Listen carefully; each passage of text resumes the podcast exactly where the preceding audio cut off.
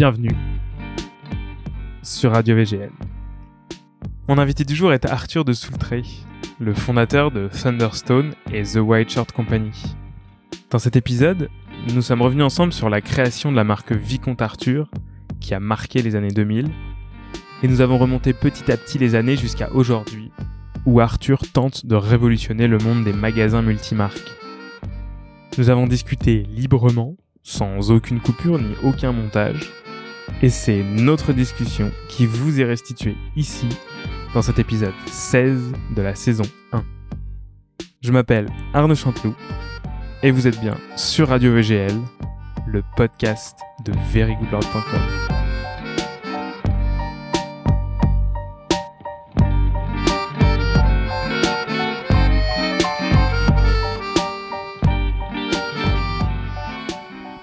Salut Arthur? Salut Arnaud. Arthur, tu es Arthur de Soultray. Et, euh, et je suis super content d'être chez toi encore une fois, parce que la dernière fois encore, j'étais chez moi et j'en avais marre de- d'en- d'enregistrer des podcasts chez moi. Au moins maintenant, je suis, enfin pas vraiment chez toi, mais je suis dans ton bureau. Ouais, tu voyages un peu, c'est bien. Exactement, ça fait du bien, je prends l'air. Merci de me recevoir, c'est super cool. Ça fait combien de temps qu'on se connaît? Euh, ça doit faire... Euh, C'est quoi au Pity, non? Au PT. Attends, parce que l'année dernière, quand est-ce que t'as quitté euh, Euh? En mars 2017. Mars 2017, bah ça doit faire au moins 5 ans. Ouais, ouais, c'est Au ça. moins 5 ans, ouais. On s'était rencontrés quand t'étais... euh, parce qu'on avait travaillé ensemble... euh, Enfin, j'avais travaillé pour toi euh, chez Vicomte Arthur. On en avait parlé euh, sur Very Good Lord. Et euh, bah, maintenant, je suis super cool de voir, euh, de voir tes évolutions et j'avais envie euh, de revenir un peu sur ton parcours parce que je pense que ça, ça peut être super intéressant. Euh, Merci. Je vais, euh, comme je dis toujours, euh, est-ce que tu peux me faire un petit euh, que sais-je Arthur de Soultray, un petit Arthur de Soultray pour les nuls. Euh, donc ça veut dire euh, revenir sur ton parcours, revenir sur d'où tu viens pour comprendre bah, où tu es arrivé, pourquoi tu es arrivé là, et puis revenir sur l'histoire de, de Vicomte Arthur et sur et puis sur celle de tes nouvelles activités et notamment Thunderstone Très bien. Euh, The White Shirt Company, etc., etc. Je crois que t'en as d'autres. Hein. Je sais pas si. Non, c'est tout. non, non, c'est Juste les deux C'est tout pour l'instant. Ok, bon, c'est bientôt un conglomérat, mais c'est déjà pas mal. euh, donc oui, je m'appelle Arthur de Soultray. euh, j'ai aujourd'hui, je viens d'avoir euh, 37 ans. Je suis pas encore marié, donc si les femmes m'écoutent. euh, Mais le jet, le comment- jet setter Arthur de quand Ouais, c'est c'est. pas très jet setter, mais c'est.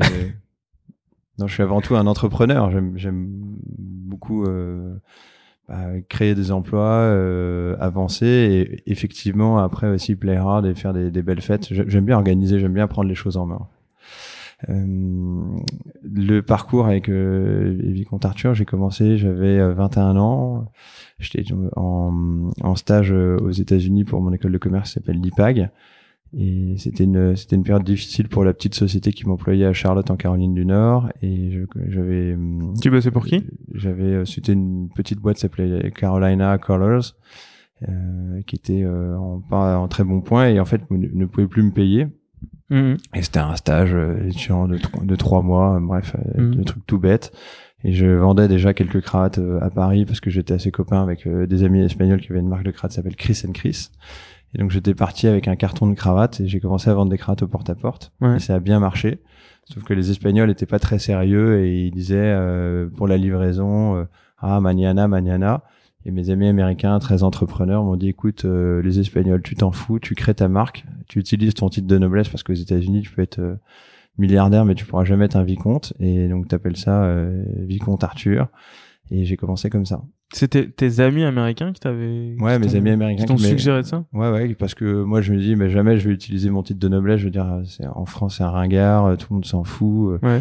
Euh, jamais je vais faire ça, surtout à 21 ans. Tu, tu vas Ouais. pas lancer un truc qui s'appelle euh, Vicomte Arthur. Et si Et- ils ont dit si, si, on insiste parce qu'aux États-Unis, euh, on peut avoir une réussite professionnelle gigantesque, mais on n'a pas les racines que vous avez en Europe. Ouais. Euh, On n'a pas les châteaux que vous avez, l'histoire que vous avez, les- la famille que vous avez, et, et ça nous fait rêver nous les Américains. Et j'ai commencé comme ça en me disant que euh, je vais créer une marque de cravate et ça sera vendu aux États-Unis.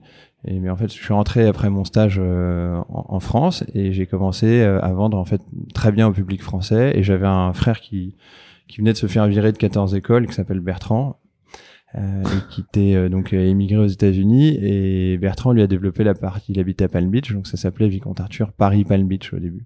Et, et tu et toi, quand tu étais plus jeune, tu avais déjà des comme ça, tu non, j'ai toujours été envie assez de lancer des business, de faire ouais, des- parce qu'en fait, nos parents nous ont jamais donné d'argent de poche. On est quatre enfants, c'est Ouais. toujours euh, vachement démerdé. On est, on a, on a toujours été des entrepreneurs, que ce soit les grands-parents, arrière-grands-parents. Euh, Ouais. C'était des, des grands voyageurs. Euh, j'ai même un, un ancêtre qui a signé l'indépendance des États-Unis d'Amérique Ah oui. pour euh, l'État de New York en plus, donc c'est cool. euh, qui était un copain de George Washington, donc on a de, vraiment des et tout le temps des parcours un peu de Ouais. pionniers. J'avais une partie de ma famille à Jakarta aussi, euh, une autre partie qui avait des exploitations d'oranges au, au Maroc. Euh, donc le côté. Euh, Et t'as baigné là-dedans un peu, on t'en a toujours parlé ou c'est Ouais. un truc que t'as dans ton sang ou tu... Ouais, en fait, c'est ça se fait de façon naturelle. euh, C'est aussi le le fait de pas avoir de patron, d'avoir une certaine liberté. Alors on dit on n'a pas de patron, on va travailler moins. En fait, on travaille beaucoup plus, mais on travaille euh, bah, sans sans personne au-dessus. Ça, bah, ça, Et- tu, et tu dans- le dans- vois toi tous les jours, c'est Ouais, bah plus ouais. agréable. C'est clair. Et, euh, et tes, tes Surtout parents... quand les patrons sont nuls. C'est vrai quand t'as un patron qui qui qui t'en- qui t'entraîne, qui t'emporte avec lui, c'est vrai que c'est beau, mais c'est vrai que si ton patron est Ouais. et tu le sens est beaucoup plus mou que toi, c'est un peu c'est un Ouais, peu ou moins drôle. connaît pas bien ton métier, Ouais, c'est pas c'est pas facile. ouais. Et euh, dans tes genre tes parents, oui tes parents directement, eux étaient étaient enfin sont aussi ou étaient aussi entrepreneurs. Ouais, bien sûr. euh, ma mère, ouais, avait sa, sa boîte euh, Ouais. d'import euh, euh, avec les États-Unis. Elle importait des, des vieux objets, euh, Ah ouais. brocantes, antiquaires, qu'elle vendait, euh, pardon, qu'elle qu'elle exportait d'export. Elle, elle, elle vendait ça aux, aux Américains, Ah aux ouais. décorateurs américains.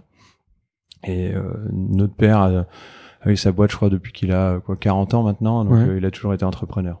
Ah ouais, donc c'est vraiment dans le sang quoi. Et maintenant ils sont éleveurs de chevaux, donc c'est encore des entrepreneurs.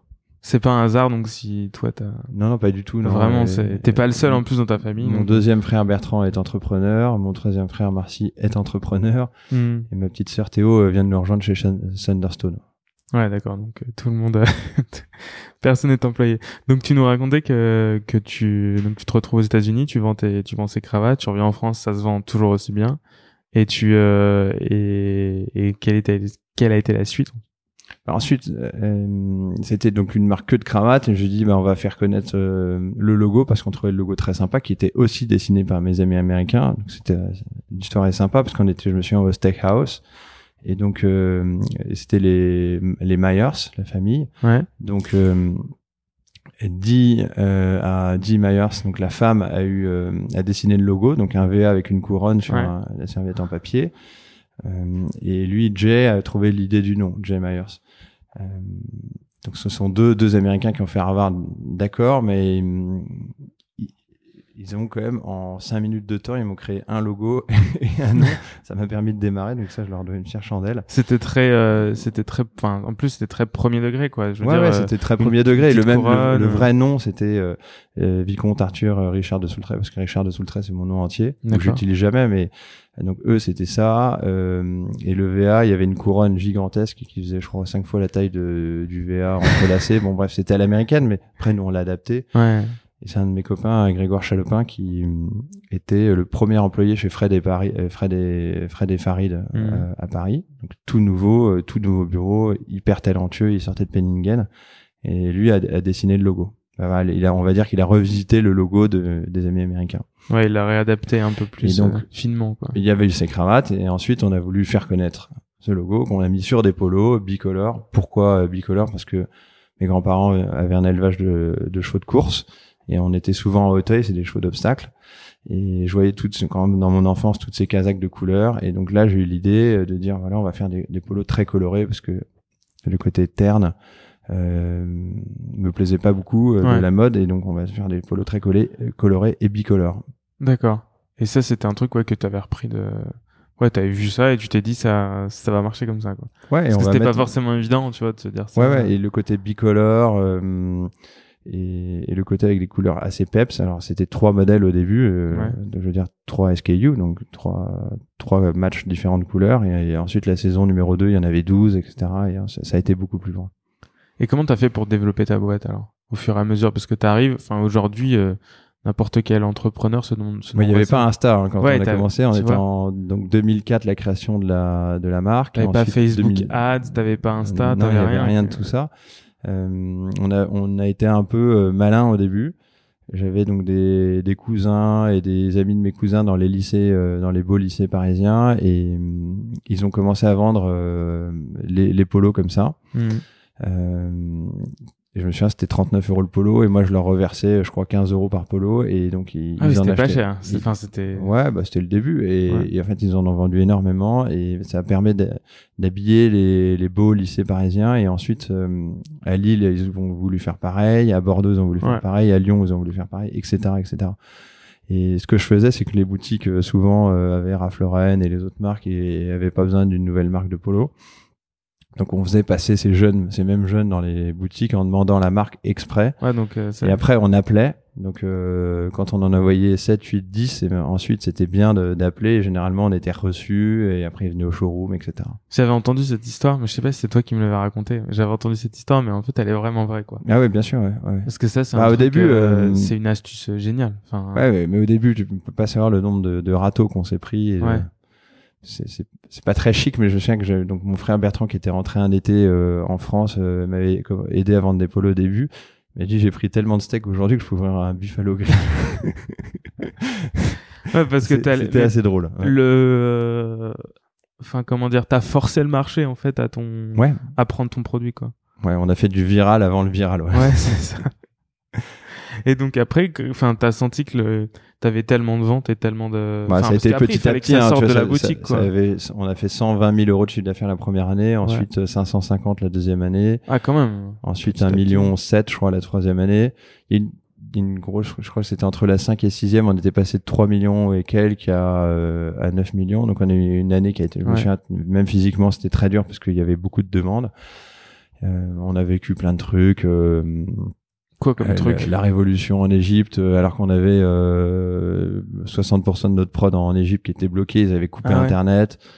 Euh, ça, c'était en plus au printemps, donc les mecs avaient un mois et demi de retard. euh, donc les, boutiques qui gueulent. Bon, bref, c'était, on a vécu des sacrés trucs. On, on a beaucoup fabriqué au Pérou, donc c'était beaucoup de voyages. Moi, je faisais à peu près deux pays par semaine. Ah oui. Et donc beaucoup dans la production et Ouais. ensuite dans l'export. On a ouvert euh, 32 pays pour la vente et notre deuxième plus gros marché était le Japon. Donc j'étais euh, au moins trois fois par an au Japon pour euh, négocier avec les Japonais, euh, faire l'image. euh, Je faisais un peu tout en fait, Ouais. T'étais euh, au four et au moulin. au four et au moulin. Mais t'avais, t'avais embauché combien de personnes au fur et à mesure? On a euh, en 2013, on était presque 100 personnes. Je crois qu'on était 97. Donc en fait, t'as, t'as, t'as gardé la marque pendant euh, J'ai eu la marque 12 ans. 12 ans? Ouais. Ah, ce qui est quand même assez énorme, quoi. Et euh... et les collections et tout, c'était toujours toi qui mettais le nez dedans Bah, ou- J'étais directeur artistique et ensuite j'avais des très bonnes équipes qui s'en occupaient. Ouais. Mais je validais tout. euh, En fait, j'ai eu la chance d'avoir assez vite euh, des très bonnes équipes, euh, vraiment euh, beaucoup de talents et travailleurs jeunes. Et ça fait partie des nombreuses erreurs que j'ai fait, c'est que à des moments j'ai voulu euh, recruter des gens un peu plus seniors qui venaient des grandes marques, etc., que ce soit pour le commerce, euh, pour la création, etc. Ouais. Et ça, ça m'a beaucoup desservi. Dans quel sens? Bah, je dirais que le début, on avait euh, une rapidité d'e- d'exécution, euh, beaucoup de fraîcheur. euh, Ouais. euh, on se souciait moins du marché et en résultat, on était meilleur. Et ensuite, bah, j'avais des gros salaires, j'avais des gens qui avaient même des familles. euh, qui avaient ouais qui pas cette contraintes, fraîcheur quoi, et qui, qui m'ont contraint et j'avoue que ça ça nous a pas mal freiné ouais. Et tu peut-être parce qu'il correspondait pas à ton esprit startup que t'avais réussi à garder. peut-être euh, peut-être peut-être ouais Pour toi, c'est ça qui... parce que encore une fois, t'as vraiment, euh, enfin moi de ce que j'ai vu, t'as vraiment eu un, comment dire, t'es arrivé comme je te disais tout à l'heure à, à marche forcée quoi. C'est-à-dire que t'as présenté ton produit et, euh, et tu l'as fait, tu l'as fait vendre et tu l'as fait acheter quoi. Enfin, je trouve, tu vois, c'était, t'as pas les- attendu que le marché te te, te demande un produit. Quoi, Bon, je on trouve. pouvait pas. Et hum, je me souviens, C'était vraiment. on avait, on avait tourné à zone interdite. Ouais, c'est là où ça a un Et, peu. hum, Enfin, moi, je t'ai connu là, la première fois que je t'ai vu. c'est- Mais c'était en quelle année ça? Ça, c'était en, euh, en avril 2007, le zone interdite. Et on a tourné à zone interdite euh, où on était euh, ouais assez inconnu, on n'avait pas encore de magasin, etc. Mhm. Et ils ont été très sympas parce qu'ils ont ils ont accepté de retourner une, sé- une séquence quand on a rouvert la boutique, euh, je crois deux mois après, euh, Ouais. euh, juste avant la diffusion pour pour mettre le magasin. Et, et en fait, du jour au lendemain, après ce- cette diffusion, on est devenu une marque connue. Et, euh, et comment t'as réussi à te retrouver dans Zone Interdite? Parce qu'ils cherchaient un truc sur les. Nous, on a toujours, on s'est beaucoup servi. euh, on a été très opportuniste. On s'est beaucoup servi du de, de l'esprit un peu milieu social et tout ça, euh, Ouais. parce que les journalistes étaient ravis. Ils se disaient bon, on va, on va aller taper du Bourges et Ouais. et euh, donc nous, on a beaucoup profité. Taper de la particule. Bah ouais, ça, ça plaisait à tout le monde, surtout que nous, on mettait euh, dans le reportage, il y avait euh, un château dans la Nièvre, il y avait Ouais, euh, un voyage à Palm Beach, il y avait toujours plein de trucs, mais c'était assez cliché, mais c'était vachement bien en fait, parce que on donnait en fait aux journalistes qui voulaient, et derrière on retirait euh, Ouais. des audiences. euh, euh, Zone interdite, j'en ai fait une des plus grosses audiences euh, de Zone interdite avec Mélissa Theriot. Donc on leur donnait ce qu'ils attendaient, ils faisaient un truc un peu euh, un peu too much, mais bon, euh, Ouais, parce comme, que comme nous on était très naturel dans le reportage, ça passait et ça faisait, enfin, et, et ça faisait des, des millions de, de gens qui connaissaient notre marque alors qu'on on n'était rien du tout. Qui connaissait et euh, dans les deux sens. Qui connaissait, donc ça c'est ok, mais connaissait et trouvait ça bien, et connaissait et trouvait ça. Ouais, ouais. N'aimait pas du tout, tu vois. Ça c'est aussi très important. le côté client était important. Ouais, c'est ça. Et toi, t'as Euh, t'as pas eu peur que ça Parce que quand je me souviens quand j'ai vu ce reportage, euh, c'est vrai que tu, tu as- enfin, en y repensant, tu peux quand même avoir peur de de passer justement, comme tu dis, pour euh, ce Bourges. euh, Non, parce que si, et- si, et on, tu- re- si on le reprend, euh, on, on- nous on avait une attitude toujours très, c'est peut-être mon frère un peu moins aux États-Unis, mais moi en tout cas j'étais toujours très soft et Ouais. et, on, et on, on a réussi à naviguer là-dedans. Mais c'est en fait c'était ça ou rester inconnu Ouais, ça, toute notre vie et me retrouver salarié un an plus tard. Donc Ouais. c'était pas trop l'idée. Et pour qu'est-ce que tu dis euh, très soft pour pas ton frère non, parce que j'ai un frère, euh, donc, ce que je te disais au début, qui a, qui a fait 14 écoles, qui a été viré de la maison, qui s'est retrouvé aux États-Unis tout seul, Ah euh, et qui a très bien réussi euh, là-bas. Et donc, quand il, quand Il fait on quoi est- là-bas aujourd'hui? Bah, il vient de rentrer là, mais euh, tu- quand on a été le voir, il, il avait un copain qui était pilote, donc on est monté dans un avion, on a fait tout un tour de trucs, euh, mais tout ça, il avait, euh, il avait quoi, Bertrand? Il avait genre 18 ans, un truc comme ça, donc et il avait une Jaguar, euh, machin, donc. euh, Mais qu'est-ce qui fait Enfin, moi, ça m'intrigue. Qu'est-ce qui fait que aujourd'hui tu Enfin, je te connais un peu et euh, je vois commenter et j'ai un peu la réponse. Mais toi, comment tu vois et quelles sont les, les raisons de, de de toutes ces portes que tu arrives à t'ouvrir? C'est ton attitude qui fait qu'à la fin, tu arrives à ouvrir toutes ces portes bah, je- je- et à que transformer quelque chose de totalement euh, un peu enfin de banal en une expérience dingue en une marque euh, énorme en euh, une émission de télé et tu vois Ouais, c'est sympa. Euh, je pense que l'émission de télé, ce qui a eu le plus plus, si on reparle de zone interdite, ce qu'ils sont venus chercher, c'est qu'ils avaient euh, donc le, le titre, c'était jeune. euh, non, je, je confonds avec C'est mon choix parce que j'étais un gros adepte de C'est mon choix aussi à, à l'époque. euh. Euh, l'émission de télé. Euh, bref, c'était un, truc sur le milieu social Ouais. et c'était il y avait donc le fils à Flelou qui, qui faisait des lunettes. Ouais. Il y avait une fille qui faisait des parfums un peu gosse de riche et il y avait un mec qui s'appelle John Dodland qui faisait des costards roses. Mais c'était pas des gens qui avaient des ah oui oui. C'était pas des gens qui avaient des vraies familles, ils étaient très seuls dans les reportages, etc. Ouais. Et ça pue un peu le pognon, tu vois. Mm. Et nous, on est arrivés euh, en mode entrepreneur, euh, sans Ouais. grand, sans grand moyen, voire euh, quasiment rien. Euh, des mères, des très familiales, avec beaucoup de copains, euh, des copines, donc c'est joli, avec des jolies filles, des machins, Ouais. des espèces de de grandes familles, et ça a vachement plu. Et Mm. euh, donc, tu vois, M6 avait refusé le sujet à, à Ligne de Front qui produisait à l'époque parce qu'il y avait ces trois personnages qui étaient trop seuls. Ils ont dit, vous en trouvez un, un peu plus marrant avec une grande famille. Et, et c'est exactement ce que nous, on a apporté. Et je dirais donc, les secrets, c'est la famille et l'éducation aussi. Euh, je, pense que ne- notre éducation euh, euh, simple à la campagne, euh, euh, avec des, des valeurs euh, très fortes, ça m'a énormément aidé et ça m'aide toujours beaucoup dans Ouais. le business. Ouais. et dans et, et et tu dois avoir un côté aussi enfin tu as un côté aussi très euh, enfin très chaleureux, tu vois. Enfin, tu vas vers les gens, etc. Ouais, c'est c'est notre éducation. ouais, C'est parce Pour toi, ça fait partie de tout ça. ouais. Tu sais, quand tu t'es élevé, euh, donc on était élevé dans le Val d'Oise, euh, un peu à la campagne. Ensuite, on passait toutes nos vacances dans la Nièvre. Et quand t'es élevé avec euh, bah, tous les gars du coin, que tu vas à la pêche euh, à la truite ensemble, euh, Ouais. avec l'agriculteur, tu passes tes journées avec l'agriculteur dans son tracteur, etc. Je, je pense que ça te, ça te permet de t'ouvrir vachement euh, à, la, à la vraie vie. Et on n'est pas élevé dans un appart euh, à Paris et à rien faire, aller au parc, etc. On était assez des merdes, on savait conduire plus vite que les autres, on savait... euh, moi, je chassais depuis que j'ai, je sais pas, 7 ans, euh, j'ai un, j'ai un, j'ai un fusil dans ma voiture. tu vois, t'as un côté un peu plus aventurier. Ouais, ouais, ok, Je pense que c'est le côté éducation. Et c'est euh, ça qui au final a plaît et a plu quoi pour toi? Ouais, bah tu, tu vois, j'ai hum, c'est- et c'est souvent mes meilleurs copains, ils sont ils sont comme ça en fait. C'est c'est- T'arrives aussi à bien t'entourer? Ouais, Ça a été super important pour toi dans ta. Ouais, ouais. Et là, je suis euh, aujourd'hui, j'ai un, groupe extraordinaire d'entrepreneurs, euh, des mecs géniaux. Et, et j'avoue que ça me motive énormément euh, d'avoir autour de moi des, des types qui ont des réussites fantastiques et euh, ils sont inspirants. Il y a beaucoup d'échanges, donc c'est aujourd'hui c'est ça, c'est le, le, le côté entrepreneur qui, me- botte complètement. Ouais. Ouais, tu continues à, à faire ça. Et, euh, et donc, euh, au fur et à mesure, donc Vicomte, euh, bah, tu t'as développé, développé, développé. Et, On euh, a développé toujours en restant sur euh, ce- qui on était. Ouais. Et euh, c'était très Ouais, l'ADN, il était toujours à L'ADN, ouais. donc c'était bien sûr les chevaux parce que, euh, bah, donc, euh, comme je te le disais, ma famille élève des chevaux depuis toujours, depuis mes- Mhm. mon arrière-grand-père. Euh, donc il y a eu ces chevaux, donc ça nous a permis de sponsoriser les courses. Euh, après, on a sponsorisé le polo et après le polo, on a fait ci et ça. Donc J'ai l'impression que tu arrivais toujours à te retrouver dans des endroits, enfin, quand tu- du moins la marque arrivait toujours à se retrouver dans des endroits, euh, enfin, incroyables, quoi. Enfin, limite, euh, cette histoire de polo, une mais marque comme c'est pas- Ralph, c'est pas faux. ouais. une marque comme Ralph, Ralph Lauren, euh, aurait très bien pu être à ta place, tu vois. Enfin, d'ailleurs, elle a certainement déjà dû être à ta place.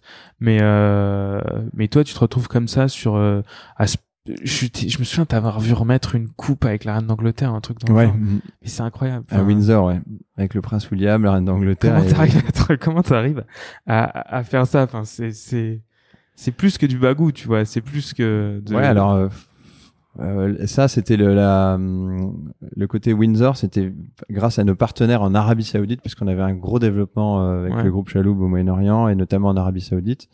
Et qui d'ailleurs c'est devenu des très bons copains et euh, dès qu'ils faisaient un événement ils nous demandaient de sponsoriser etc etc Ok. Et donc en fait c'est un oui c'est un développement euh, plutôt euh, on va dire international ouais. Il te et il te demandait pas des stammes astronomiques parce que pour se retrouver Ah non, pas à du tout, non, par non. donner une. non non nous on offrait juste des polos on ça nous coûtait rien euh, plus ou moins rien du tout ouais. Ah, c'est génial. C'était content parce que tu vois, on avait fait des jolies boîtes, alors t'avais Ouais, des ouais. nœuds, des jolies boîtes, des machins, et on était très souple. À chaque fois, ils nous disaient, bah voilà, on veut telle broderie pour le prince et ça pour son copain. Tu et... le faisais, tu t'en Ah fichais. non, on faisait tout, ouais. Alors qu'aujourd'hui, t'as beaucoup de boîtes qui sont des grosses boîtes, qui sont euh, qui sont pas très flexibles. Nous, on, on arrivait à faire tout euh, plus ou moins euh, la veille pour le lendemain, donc ça, ça leur plaisait Ouais. vachement. ouais.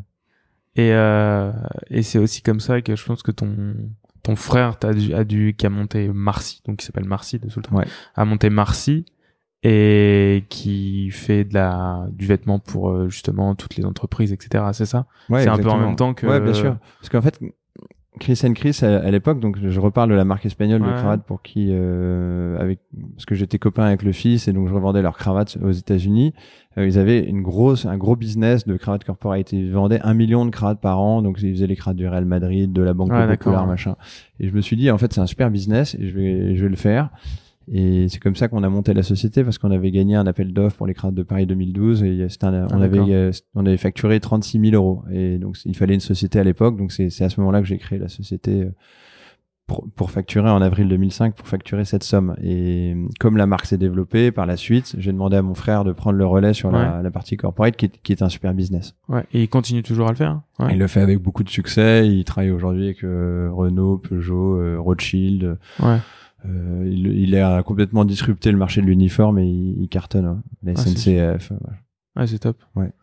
Et, euh, et donc toi après, euh, je sais pas si t'as d'autres choses à, à, à dire, tu vois, sur euh, sur Vicomte. Euh, j'ai pas non plus envie de, de refaire le match. Je pense que tu as plein de choses à raconter sur sur tes nouveaux euh, tes nouvelles activités, mais mais c'est vrai que ça m'intéresse vachement de de comprendre comment bah t'en es arrivé à, à quitter le à quitter le navire et comment ça s'est passé, etc. Mais oui, bien sûr. C'était un moment assez délicat. On a, euh, on a donc connu un gros développement, comme je te le disais. Ouais, le développement, il a été énorme. C'était de 120 000 euros en 2000 de chiffre d'affaires en 2005. Ouais. Euh, en 2013, on, on, faisait 17 euh, millions et demi de chiffre d'affaires. Ouais, euh, on a toujours gagné de l'argent. Alors les startups, on a toujours perdu, on en a toujours gagné. Donc on était un peu le chouchou des banquiers.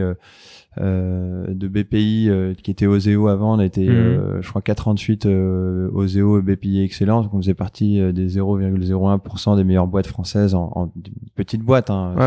C'est pas non plus un gros truc, mais en rentabilité quoi. ouais, parce que c'était bien géré en rentabilité, etc. Et ensuite j'ai fait une énorme erreur stratégique, c'est que je croyais moins au wholesale, donc à la vente des clients multimarques, et je me suis dit voilà Aujourd'hui, il faut avoir une approche plutôt retail, euh, d'avoir nos propres magasins euh, pour protéger son image de marque, etc. Parce que moi, j'avais beaucoup de franchisés qui faisaient euh, un peu ce qu'ils voulaient avec la marque. donc, bah, la marque à Saint-Tropez, c'était plus Paris Palm Beach, c'était Saint-Tropez Megève parce que le franchisé avait la boutique de Megève et de Saint-Tropez des exemples tout bêtes, mais c'était vraiment euh, chacun c'est ce qu'il voulait. On avait lancé une, une ligne de coques d'iPhone. Alors c'était, je pense, à l'époque de l'iPhone 2, et donc il y avait des jolies coques, ouais. Gaskin machin, etc., des trucs assez canons. Et euh, donc euh, il y avait une, une, boîte et ça coûtait 5 euros d'acheter la boîte, la boîte présentoir. Et, là, cette boutique l'avait pas acheté, elle avait mis elle les coques au mur directement avec du scotch double face. Donc quand j'étais la voir les, les coques se descotchaient, euh, ça faisait dégueulasse. Donc je me suis dit en fait l'avenir il est euh, comme Couples, comme Sandromage, il est d'avoir nos propres magasins. Et donc on a levé de l'argent euh, auprès de, du CMCIC, euh, des gros investisseurs institutionnels. Et ça c'était en quelle année? C'était en 2013. Ils sont rentrés en décembre 2013. Et, Donc jusqu'ici, tu, tu, tu, tu, avais ton développement qui était euh, classique, quoi. Euh, tu vendais à tes détaillants euh, à partir de. Ouais, c'est ça. Je, bah, je le faisais en fait sans, comme une boîte, jeune boîte en croissance, sans, sans, sans, beaucoup d'argent. C'est-à-dire que je j'avais un showroom et avec des collections, je faisais une pièce de chaque, à peu près huit mois à l'avance, que je mhm. mettais dans le showroom. Et là, tu avais on avait à peu près euh, ouais 3 400 3 400 500 boutiques multimarques qui venaient ah au jour. euh, et qui venaient et qui achetaient la collection et qui disaient voilà je veux 12 euh, comme ça 13 comme ça machin. classique. Et t'avais des boutiques déjà et on avait des boutiques mais qui étaient que des partenaires. Et nous on avait t'as aucune boutique à toi jusqu'ici? Si je pense qu'on avait la boutique de la rue du Dragon dans lequel on faisait 700 000 euros de chiffre d'affaires ce qui est énorme dans cette petite rue. Et on avait aussi le corner de Galerie Lafayette. Ouais 1 million 250 000 sur 21 mètres carrés. Donc on a été euh, pendant 9 ans euh, au total le meilleur ratio de l'étage euh, du deuxième étage. Et en fait, on a défoncé tout le monde. Exceptionnel. Et ensuite on était au printemps, à Haussmann, etc., etc. Et donc je m'ai pris euh, avec le succès un peu. Euh, en fait, on se croyait pas invincible, mais tout nous souriait. Donc, c'est dit, ben écoute, on, on, on, a commencé avec les multimarques, donc maintenant on va remplacer les multimarques et on va faire nos propres boutiques en tout cas pas remplacer tous, mais on va en remplacer une partie. Et les franchisés qui veulent pas le jouer et jouer le jeu, ben je leur achèterai leur boutique. Et au pire des cas, j'ouvrirai en face. Tu vois, on était vraiment euh, agressif, euh, mode ouais, vraiment agressif, et en se disant voilà, on veut maîtriser notre image de marque, on veut maîtriser hmm. notre réseau. Donc on s'est lancé là-dedans, et en fait j'ai fait faillite au bout d'un an parce que euh, le fonds d'investissement avec lequel on avait défini cette stratégie de retail euh, il y a eu une, une année noire pour le textile où il y a eu Vivarté qui a coulé, euh, je sais pas si tu te souviens de la Hello vêtements, etc., etc. Donc ça fait une très mauvaise pub pour les pour les marques textiles. Là. Euh, et tu avais défini cette stratégie avec le fond. Ouais, bien donc sûr. le fond avait complètement approuvé, quoi. Évidemment. Donc le fond nous a lâché en disant, bah écoutez, euh, nous, Ouais, ils t'avaient pas donné toute la. Non, non, parce que c'était un 5 millions et ils avaient investi 2 millions. Ils devaient remettre 1 million et demi en janvier suivant et 1 million et demi en janvier. Donc c'était janvier 2015, janvier 2016. Et ils ont pas remis. Ils ont dit écoutez, nous on se retire du textile, euh, on n'y croit pas. Euh, de toute façon, euh, vous êtes nuls. vous avez perdu de l'argent parce que nous, c'était une première année où on a investi pour acheter des magasins. On a aussi ouvert 12 corners aux Galeries La Fête et Printemps. Donc on a fait un, Ouais. Vraiment un développement qui était euh, par ma faute hein, trop trop agressif où on avait vraiment euh, euh, ouvert sept magasins, en, euh, sept magasins et 12 corners. Donc c'était trop. Donc le fonds nous a abandonnés, les banques nous ont abandonnés et donc c'était très rapide. Hein, ça s'est fait en, en trois semaines. en fait tout va bien, les banquiers sont là. il y a moins de soutien, même si ça fait 12 ans ou 10 ans qu'on cartonnait, bye bye. C'est incroyable ça. Mais ils t'ont, enfin, je comprends qu'il y a aussi une erreur peut-être de ta part d'avoir voulu aller trop vite, trop fort, comme tu dis, mais aussi euh, de tu t'y attendais pas, je pense. Bah non, non, nous on pensait que ça allait marcher parce qu'on c'était nos stratégies. Mais surtout, surtout, enfin, marcher.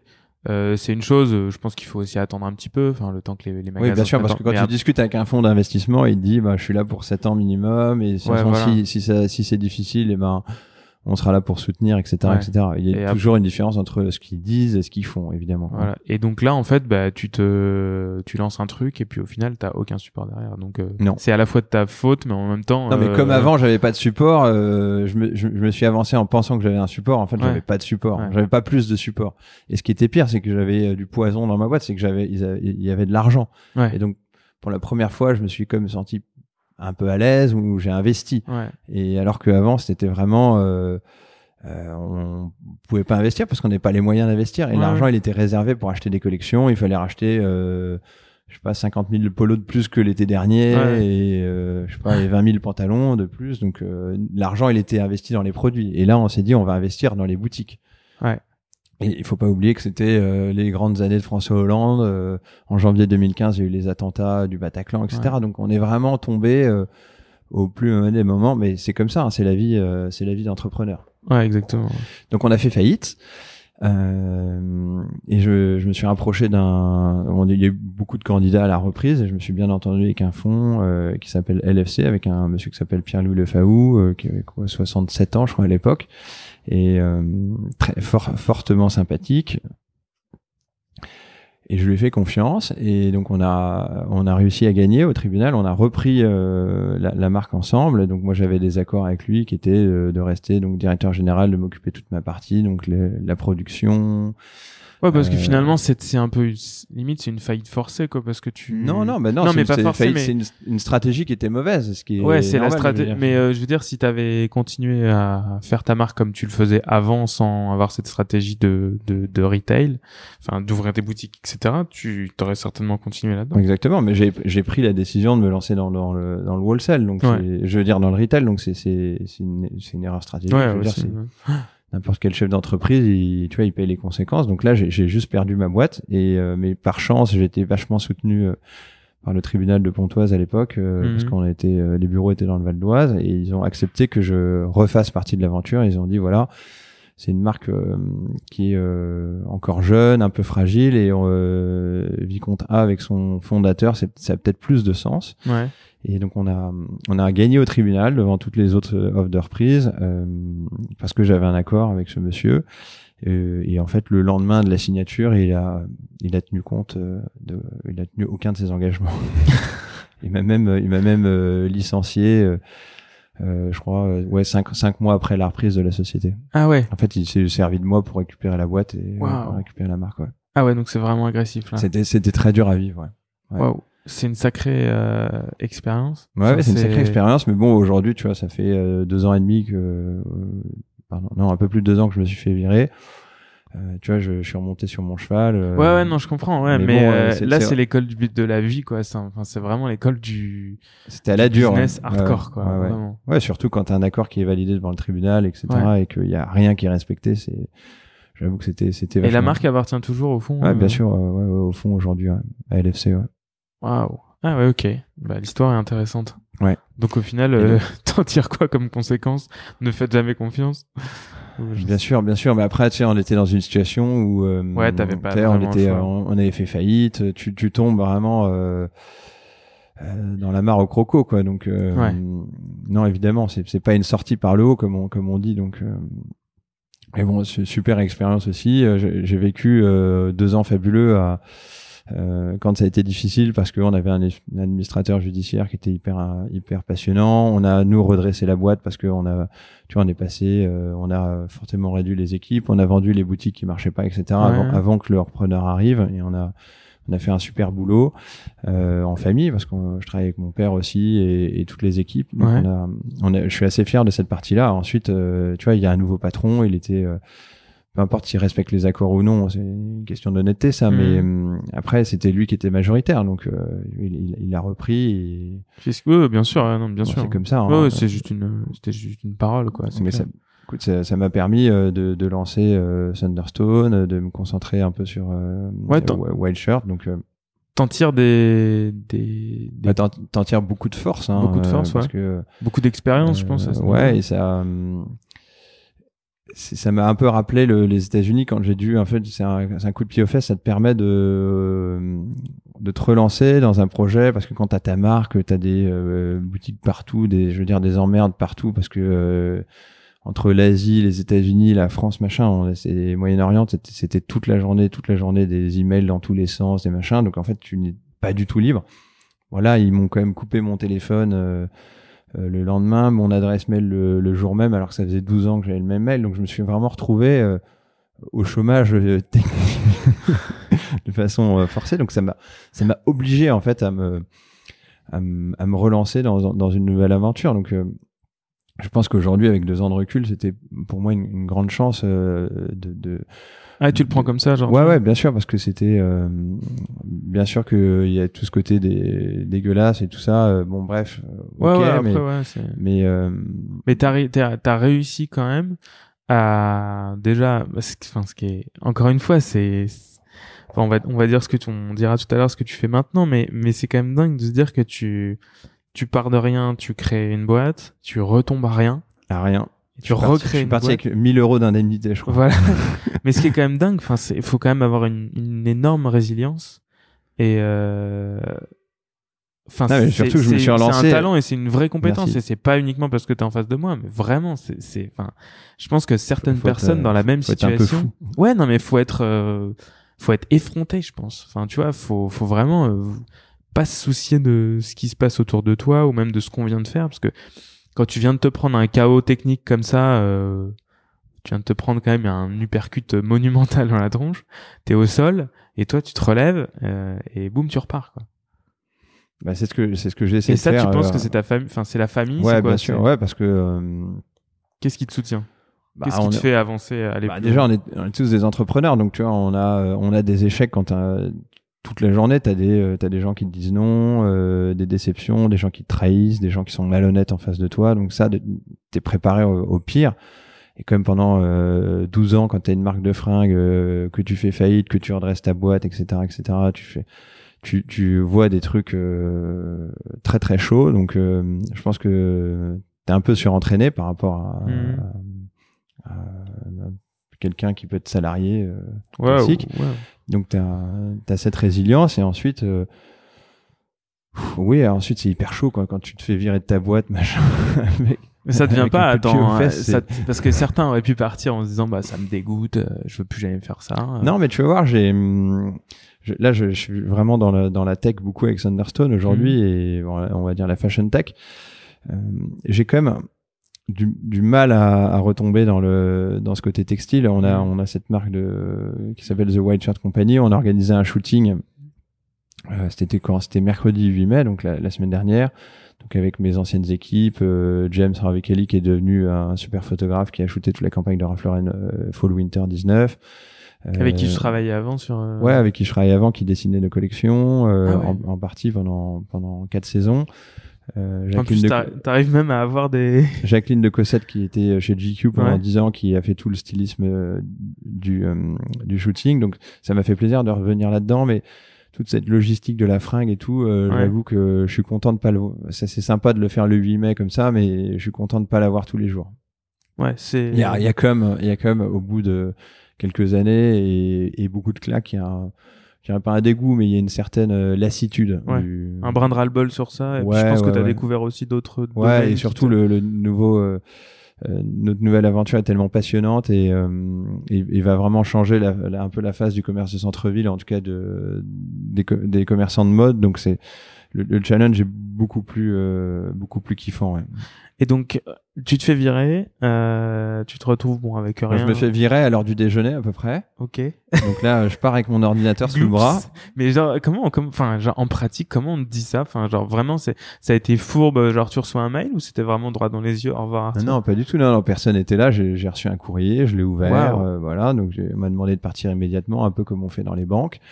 Donc j'ai pris mon ordinateur, ce que j'avais normalement pas le droit de faire, mais bon, euh, je suis parti avec mon ordinateur, mon, mon Mac sous le sous le bras. Euh, et j'étais, je suis venu ici en fait m'installer rue Réaumur dans les bureaux de mon frère Marcy. Ah bah oui. oui. Maintenant, on, maintenant on se partage les bureaux, mais donc, voilà, j'ai commencé avec un petit bureau, euh, bah, évidemment sans équipe, et j'ai, euh, je crois que j'ai pris un stagiaire assez rapidement, et, et je me suis concentré. euh, je suis concentré. J'ai acheté une euh, une marque qui s'appelle John Preston, une marque de mode euh, que finalement j'ai pas redéveloppée parce que je voulais pas, comme je te le disais, me relancer tout de suite dans, le- dans le textile. T'as Et- acheté une marque? Ouais, euh, ouais, en partie, ouais. Mais à quel moment Enfin. Bah, ça s'est fait assez rapidement parce que Mais je me suis dit. T'avais, euh, t'avais une idée de te dire, je vais racheter une marque? Ouais, parce que sais, en fait, c'est, je savais faire que ça au début, donc euh, évidemment quand tu. euh, Tu t'es retrouvé dans le bureau et tu t'es dit, ok, qu'est-ce que je vais faire? C'est ça, en, en pratique, quoi. Ouais, c'est un peu ça, ouais. Et là, t'as, je sais pas, t'as pris une feuille, t'as écrit sur ton. Non, non, parce que j'avais euh, déjà des idées et tout, donc Ouais. je suis parti, euh, j'ai pris des, des métros, des, des scouts libres et des machins, et je suis parti, je me suis fait des rendez-vous, j'ai rencontré des gars, mais ça a été assez vite. Hein. Ouais. Euh, et j'ai eu la chance de rencontrer, je crois, un mois plus tard, euh, mon, mon nouvel associé qui s'appelle Ismaël Houl, qui a créé Wind. Et là, c'était à Val d'Isère, à l'anniversaire d'un de nos copains, euh, et c'était assez fantastique. Donc, tu vois, je me suis fait virer le 22 mars, Ouais. et euh, je l'ai rencontré, je pense, mi-avril, quelque chose comme ça. Mais comment tu le rencontres? Je le rencontre parce que c'était une, c'était un grand week-end de fête, euh, de rigolade, et, euh, et j'aime bien les gens intelligents euh, qui sortent un peu de l'ordinaire. Et là, euh, je tombais sur un mec brillantissime. J'ai jamais vu hein, quelqu'un d'aussi euh, aussi smart et brillantissime. Qui on- il aimait bien rigoler. Il aimait bien les jolies filles aussi. Donc on a, on s'est tout de suite bien entendu. Et lui avait créé cet outil qui s'appelle Win, qui est un- une boîte euh, qui est en train de devenir leader mondial de l'omnicanal. Ils ont levé quoi, un peu plus de 140 millions d'euros déjà. Wow. Et ils font quoi? Euh, ils ont un outil très performant qui permet de, de sauver les, les grands commerçants type Carrefour face à des Am- Amazon. Euh, donc l'idée c'est de faire participer les points de vente au chiffre d'affaires du digital. Donc quand lui, quand tu fais tes commandes aujourd'hui sur ton téléphone, et ben t'es es livré par le magasin de Carrefour en bas de chez toi et non plus par euh, Ouais, une centrale. une centrale euh, qui est à une heure et demie de d'auto de, de périph, d'autoroute et de pollution de, de ton domicile Ouais. avec un horaire de livraison euh, merdique. Là, tu, tu sais que euh, 25 minutes plus tard, tu seras livré chez toi par un, un coursier euh, à vélo, etc. Donc, lui a créé cet outil. Quand je l'ai rencontré, il avait euh, quoi 80 personnes. Aujourd'hui, ils sont 400. C'était un énorme succès. Ils ont travaillé avec une centaine de grands groupes. Et donc, on s'est dit euh, qu'on allait adapter une technologie au marché que je connaissais bien, qui était le marché du, du multimarque. Le- donc le, le magasin de province, de, de mode, ben, province ou pas d'ailleurs, euh, parce que c'est même aujourd'hui des magasins dans Paris, euh, des concept stores, c'est aussi des grands magasins. Donc l'idée, c'est de permettre à une boutique de vendre des produits qu'elle n'a pas forcément en stock. Donc ça, c'est, c'est euh, donc c'est Thunderstone. Exactement, ça c'est l'aventure Thunderstone. Et ça, ça, ça vous l'avez, vous avez eu l'idée ensemble? Oui, en fait, lui avait créé cette boîte euh, qui, avec cette techno omnicanal, Ismaël. Et moi, j'avais euh, construit un réseau de magasins multimarques. Donc, je, je travaillais à peu près avec 650 magasins multimarques dans, c'est ça, dans 32 pays. Mhm. Et je connaissais vraiment leurs problématiques. Ouais. Donc déjà, j'avais essayé de me lancer dans le retail, euh, je m'étais planté. Donc je me suis dit, en fait, ils sont très importants. Et le constat est que hum, le commerçant de centre-ville, aujourd'hui, il a l'avantage d'être dans sa boutique, de connaître parfaitement son client et de, il y a un gros maillage du territoire parce que des boutiques de centre-ville de prêt-à-porter, t'en as 44 000 en France. Ah ouais. Donc t'as un énorme réseau. Hors, euh, hors boutique, euh, enfin de boutique multi. Oui, oui, je te- là je te parle d'indépendants. Indépendant. Ah, d'indépendants. Ouais.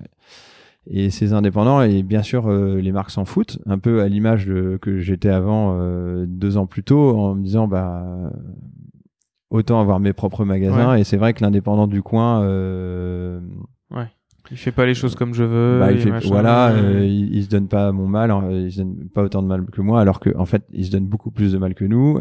il est, euh, il est pas dans un bureau à Paris toute la journée, il est dans sa boutique et localement et c'est une star, il connaît tout le monde et ça, ça a beaucoup de valeur.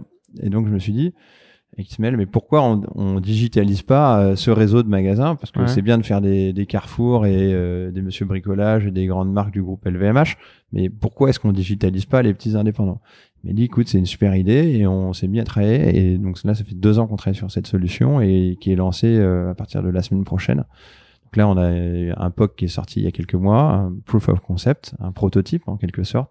Et là, maintenant, on a cette vraie solution qui sort et on a déjà signé avec euh, presque 50 marques euh, de prêt-à-porter qui sont des marques les plus canons les unes que les autres. Hmm. Et donc là, on est très fiers de faire ce lancement. Donc en fait, alors et on a levé un peu d'argent pour le faire. On a levé euh, un peu plus d'un million euh, en avril dernier, en avril 2018. En gros, l'idée, c'est euh, pour essayer de décrire un peu le, le produit, et puis tu me diras si j'ai tort ou raison. Comme ça, ça, ça montrera si c'est simple ou compliqué à comprendre.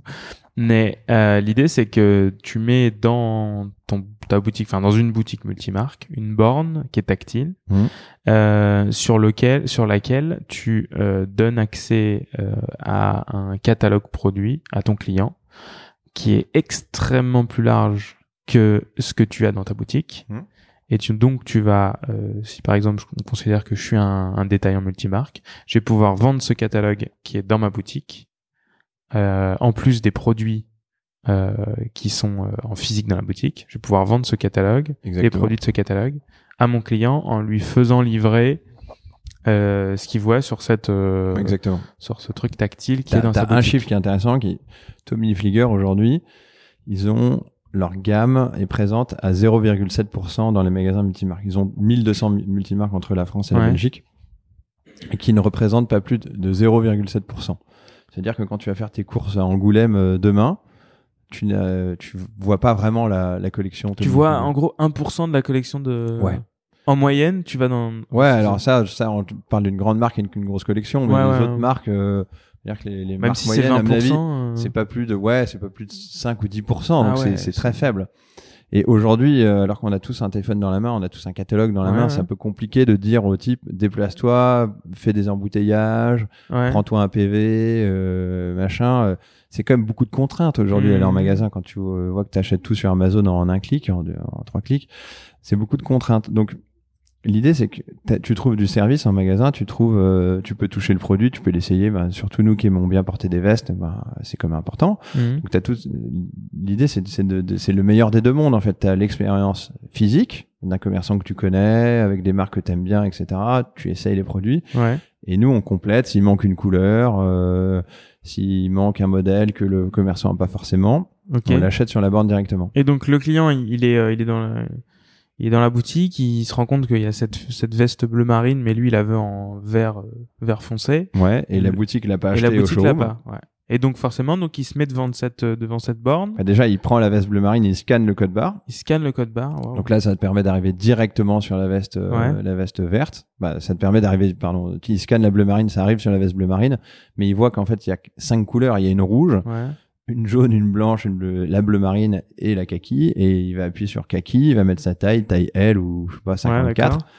et ensuite, il va mettre sa carte bleue dans le lecteur, payer, et ça sera envoyé par défaut au magasin. Et s'il rentre son adresse, ça sera shippé à son domicile. Ça, c'est à partir de septembre, mais D'accord. Donc en fait, c'est ouais, c'est un mélange entre le digital et le, ouais, nous, on appelle ça le figital. le figital. Ouais. et euh, et donc là, vous avez donc c'est votre prototype, c'est vous qui l'avez développé? Ouais, on a tout fait, euh, tout fait nous-mêmes. Ouais, bah avec grâce à notre levée de fonds euh, d'un peu plus d'un million, on a pu, euh, on a pu faire tout ça. Ouais. Ok. Et donc tu avais des ingénieurs, etc. qui ont travaillé avec toi. Ouais, on avait des, des développeurs. euh, il y avait une, une partie des, des équipes d'Ismaël et plus une partie de mes équipes. Et voilà, on a été voir les marques euh, euh, que tu connais, euh, que je connaissais, euh, les types sympas que je connaissais dans la profession, que j'avais rencontrés notamment au Pitié Homo. Euh, tu vois là, les derniers Pitié Homo qu'on a fait en janvier, j'ai vu euh, 52 marques dans la journée. Donc, euh, donc mon, mé- mon métier maintenant, c'est d'aller discuter avec les patrons de marques euh, qui sont et, et ce qui est bien parce que hum, ça me permet de rester dans un métier que je connais. On parle le même langage. euh, ils, me reçoivent, ils me respectent. euh, tu vois, là, t'as euh, les équipes de Converse qui arrivent tout à l'heure. euh, on, on a- on a, en- je sais pas, on a à peu près cinq marques par jour qui viennent au bureau. Et C'est l'idée, c'est que voilà, on explique, on fait des démos. Et, euh, et ça, les marques, euh, elles, toi, tu les reçois pour qu'elles, pour intégrer leur catalogue à ta borne, Ouais. mais pas pour mettre euh, ta borne dans leur euh, magasin. Non, non, nous on fait pas trop de retail et c'est pas vraiment ce qui nous intéresse. Parce Euh, que les marques, en général, elles, ont Elles ça, ont déjà euh, des tablettes vendeurs, même si c'est assez merdique, Ouais. euh, et que notre système, après, il est, comme c'est tout nouveau, il est vraiment beaucoup plus performant. Euh, notre système, il est vraiment euh, dédié aux commerçants de centre-ville indépendants. C'est vraiment Mhm. le projet, c'est de relancer le commerce de centre-ville. Demain, tu vas dans une boutique, même de lunettes, euh, n'importe quoi, Ouais, et euh, tu veux avoir toute la gamme. Donc nous, on est une extension de gamme. d'accord. Et, euh, et donc là, vous vous concentrez sur le, la- le vêtement, mais en fait, Ouais, après, tu que- peux, Ouais, parce que c'est un logiciel, c'est un software, donc Ouais. ça peut. Oui, oui, bien sûr, ça. et après, tu peux intégrer. euh, Ouais. Et, euh, et qui envoie le produit à la fin? C'est la marque qui a une commande. Nous, on est juste en fait le tunnel entre euh, le lien entre la marque et, et, et la boutique. En fait, vous êtes une sorte de. On est une marketplace. En Ouais, fait. une marketplace, On est une marketplace. euh, euh, en fait, si on fait du, euh, on est exactement l'inverse. Pour être précis, on est l'inverse de Farfetch. Farfetch, je sais pas si tu connais, ce- Ouais. c'est un site internet qui vend voilà, des marques de luxe. Donc ils prennent le stock des détaillants indépendants multimarques. Donc ils prennent du stock offline et ils le vendent online. Mhm. Et nous, on va prendre du stock qu'on considère comme online parce qu'on souvent on est connecté au site internet des marques et on va le vendre offline. Et ça reste euh, une grosse partie du marché et ça permet à des, à des commerçants de centre-ville euh, de faire du chiffre d'affaires qu'ils auraient jamais fait. Et aujourd'hui, on considère que le chiffre d'affaires euh, manqué par une boutique de prêt-à-porter, c'est entre 25 et 30 le chiffre d'affaires manqué annuel. Quand Ah une boutique qui fait 500 000, 1 million, 2 millions, 3 millions de chiffre d'affaires, euh, ça fait un peu d'argent à la fin de l'année. Ouais, et puis ça aussi permet de, bah, de redynamiser des boutiques qui étaient peut-être en perte de vitesse. euh. Exactement. Et les marques aujourd'hui ont besoin des boutiques parce que les marques, elles ont besoin d'avoir un, un beau réseau de vente, euh, d'être à peu près partout dans, euh, dans, beaucoup de villes. Elles ont besoin d'exposition, les marques. Et, et nous, on, on leur offre en plus toute la pub sur les écrans, vidéos, photos, etc. La pub de pour pourquoi pour les Parce que quand euh, l'écran est en veille, l'écran Ouais. de la borne, et ben t'as des pubs qui passent. pour quel produit? Enfin pour. euh, Bah, pour les pubs des marques. Ah oui, pour la- la marque, pour les, euh, ouais. les marques qu'on a signées, qu'on a en catalogue, ouais. Ah ok d'accord. Mm. Et, euh, et donc ça c'est déjà installé chez certains détaillants? Ouais, tu connais l'exception à Paris, euh, Smart à Lyon, euh, Orly à Toulouse. Donc oui, c'est déjà installé. Et là, on va en installer euh, 20 dans les prochains jours. On installe une grosse partie la semaine prochaine à partir de lundi. Cool. Et Il y en a combien là aujourd'hui? Et début juin. Là, il y en a 5 installés. 5 Ouais. et euh, donc après elle a 25. Voilà, exactement. Et ça- donc ça va venir, euh, ça va venir très vite. On vise 100, 100 bornes installées pour la fin de l'année et l'année prochaine entre 350 et 500. Et, euh, et tu commences par un réseau un petit peu, euh, euh, comment dire, euh, un petit peu sélectif. Ouais, Ou- alors l'idée c'est qu'on installe euh, les, les meilleurs euh, multimarques aujourd'hui, les, les meilleurs points de vente euh, indépendants qui sont plutôt des concept stores avec des très belles marques et ça nous permet de, de commencer avec un positionnement euh, très haut de gamme. Et, et dans chaque boutique, euh, il y a combien de marques en moyenne? Une boutique vend.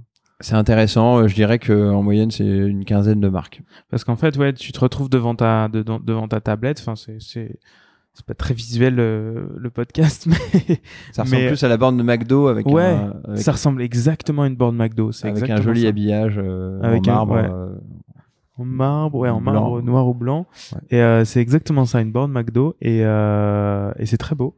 Et en fait, tu te retrouves devant cet écran de, de télé euh, qui est mis en mode portrait. Et, euh, et par contre, tu, tu ne vas avoir que les marques qui sont dans Exactement. la boutique. Donc mon métier maintenant c'est d'aller dealer avec toutes les marques. Ouais. Et euh, Mais là, on va dire que on a fait une première étape qui est très dure, qui est de signer des, des jolies marques. Et une fois que tu as des euh, jolies marques, t'as les, les autres viennent. ouais. Et puis celles aussi qui sont les plus présentes en, en Ouais, distribution. exactement. Et quand, comme nous, on encaisse pour compte de tiers, c'est-à-dire que quand le consommateur achète sur la borne, c'est nous qui reversons l'argent au magasin et, et aux boutiques, euh, aux magasins et aux marques. Ouais. On va devenir comme euh, une grande centrale d'achat, donc euh, Ouais. ça, j'ai pas trop d'inquiétude sur euh, sur l'avenir des de l'intégration de, de toutes les marques plus tard. Et, euh, et cette, cette borne, quelqu'un le, il il l'achète tes... Oui, ils l'achètent. Alors, c'est des leasing qui contractent directement auprès Ouais. du, du fabricant de bornes. Ah d'accord, ok. Ouais. Ouais, toi tu. Ça leur coûte à peu près 150 euros par mois. Ah d'accord. Non, nous, on est vraiment un, nous, on est un software, un logiciel, en fait. On, Mhm. on connecte euh, le stock de la marque à la boutique. Et toi, c'est ta borne ou enfin comment dire, c'est ta borne? Non, c'est donc finalement c'est la borne du fabricant de bornes? Ouais. Donc tu t'es associé avec un. Ouais, bien sûr, un, fabricant de euh, hardware en fait. Thunderstone Software est associé avec un fabricant de hardware. Ah, ok, génial. Et tu penses que ça. Et ce que je, ce que je retiens de mon ancien métier, c'est euh, aujourd'hui, avant j'avais tendance à m'éparpiller et, il y a- et avec du recul, il y a beaucoup de choses que je faisais qui, qui étaient complètement inutiles. Comme quoi Euh, Je sais pas, j'ai presque, euh, en tout cas plus de 50% de ma journée euh, avec du recul, c'était des choses euh, qui marchaient pas, en tout cas qui étaient pas intéressantes. Et donc aujourd'hui, vraiment, j'essaie de me focaliser sur mon métier, qui est, du- qui est un métier du software maintenant. Et, euh, et de passer des accords avec des marques et des magasins, mais je- j'essaie de ne pas sortir de ça. Ouais, tu t'éparpilles pas. Non. Donc ça, c'est une école. euh, Enfin, c'est une, une- un enseignement de l'école euh, de l'école VA quoi. Exactement. L'école V, ouais. Et euh, la V- VA Business School. et tu euh, et donc ça pour toi, c'est un c'est un élément qui euh, demain changera le la manière d'acheter. Et nous, on a vraiment euh, comme projet de disrupter toute la toute la distribution de centre-ville, en tout cas dans, dans le milieu de la mode, euh, là dans les années qui viennent, ouais. Au final, la- Mais on n'a aucun doute là-dessus. Hein. t'es confiant. Oui, on, on le voit bien et on voit bien l'appui des commerçants qu'on a. Mhm. Après, il y a même des commerçants qui aujourd'hui euh, ne veulent que des marques qui soient digitales, donc que des marques qui soient sur la sur la borne, parce que je pense que le, le mouvement des gilets jaunes a beaucoup accéléré euh, notre développement.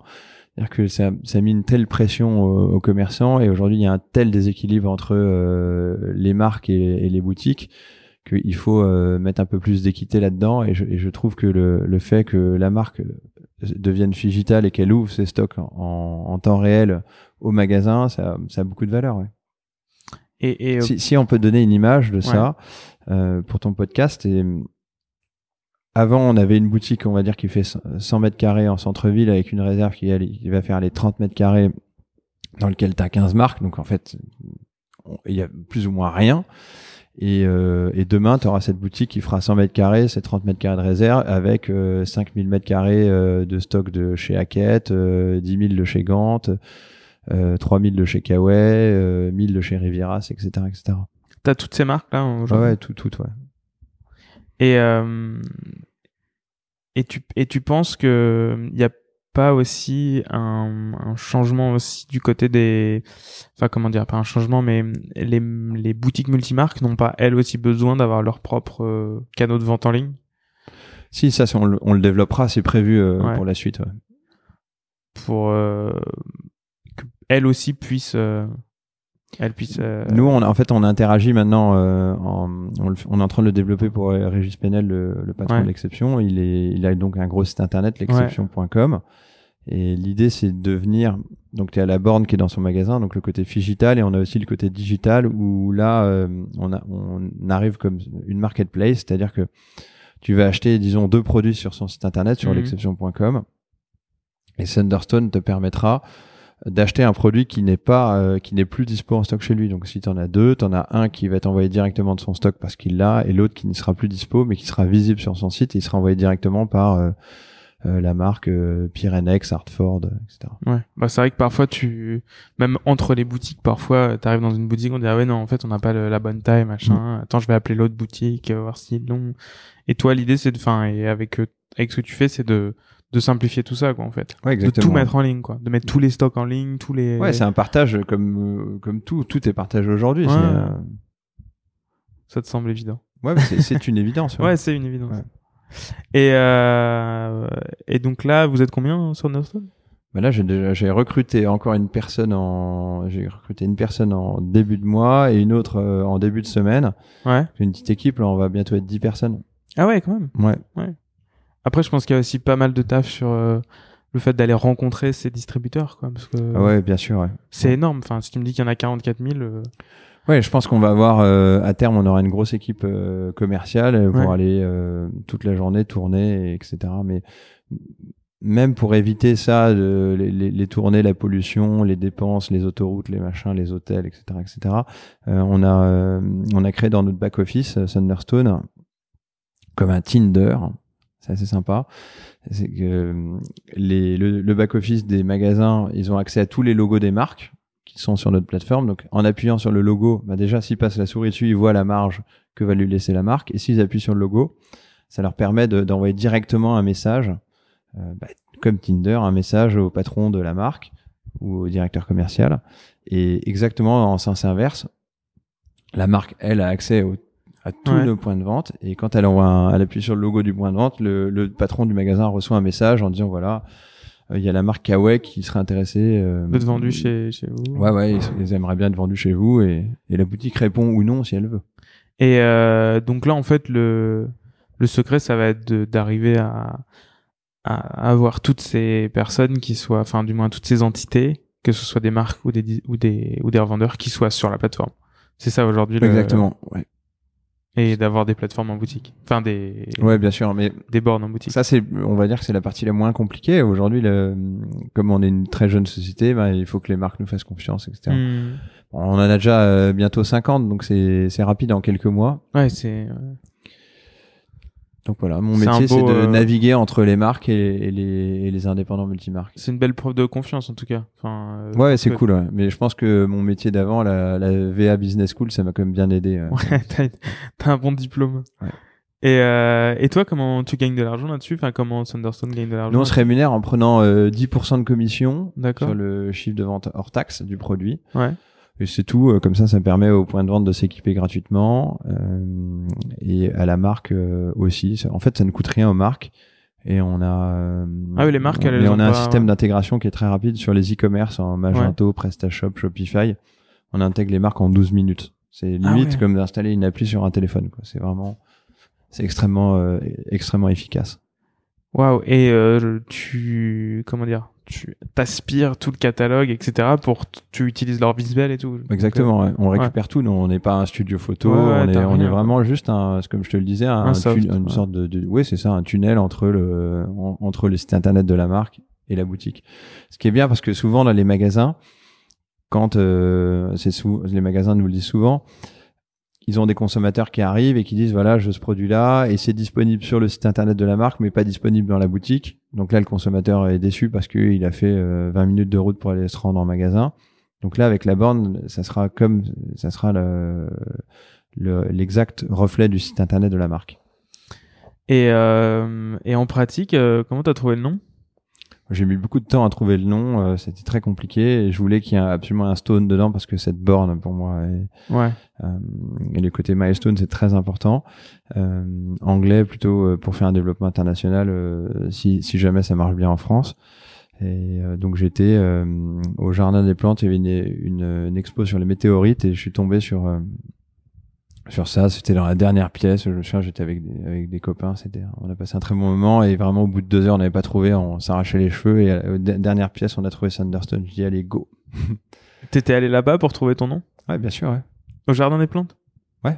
Euh, J'étais voir l'expo sur les météorites parce que je me suis dit bon il, y a- il y a- il va y avoir des noms de pierres sympas et C'est vrai. ouais mais il y avait que des trucs pourris ou imprononçables C'est et génial. dernière pièce boum on est tombé Tu sur t'es dit, je vais aller au jardin des plantes voir une expo sur les météorites pour trouver le nom de ma marque. Ouais, oui parce que euh, ça me souciait ça faisait plusieurs mois qu'on cherchait Ouais. on avait euh, plein de trucs euh, comme Sésame ouvre-toi je on avait des trucs vraiment pourris genre euh, mon père avait pensé à un truc vraiment nul il, il voulait appeler ça Digiretail lui Bon, bref, bref, ouais, il a 70 ans maintenant donc c'est- je comprends Ouais, un peu. mais hum, Et euh, ouais, le logo est très cool en plus. Ça t'a permis Merci. de faire un truc avec un. Ouais, c'est un de mes copains, Un éclair et tout. Victor Bourneau, Studio Olitis, qui nous l'a fait. Ouais. Ouais, c'est très cool. Non, je pense que ça. En tout cas, ça. C'est vrai que ce côté stone et tout. euh, T'aurais pu l'appeler le menhir aussi, tu vois. Genre un truc bien rétro. Ouais, ouais. Men- Menhir, ça faisait partie des, ça faisait pas, ça faisait partie des noms euh, dans la shortlist. Et ce qui me fait le plus plaisir aujourd'hui, c'est, c'est de recruter des gens avec qui je travaillais auparavant. Hmm. Euh, c'est de dealer avec des boutiques que je connaissais, des Ouais. anciens concurrents qui deviennent des, pas des amis, mais des, Des euh, partenaires. des quoi. partenaires qui m'ont fait confiance dès le début. Donc, tu vois, ça me permet de rester dans le même milieu. Donc, c'est un milieu comme je gravite depuis 12 ans et euh, Change de facette. Quoi. Ouais, ouais. Et ça, c'est vachement, même intellectuellement, c'est quand même vachement enrichissant. Ouais. Et c'est bien. On t'a on t'a pas. Ton diplôme euh, VA Business School ne t'a pas euh, ne t'a pas posé de problème quoi. C'était même plutôt l'inverse. Ouais, non, ça m'a plutôt bien aidé, ouais. Ouais, c'est cool.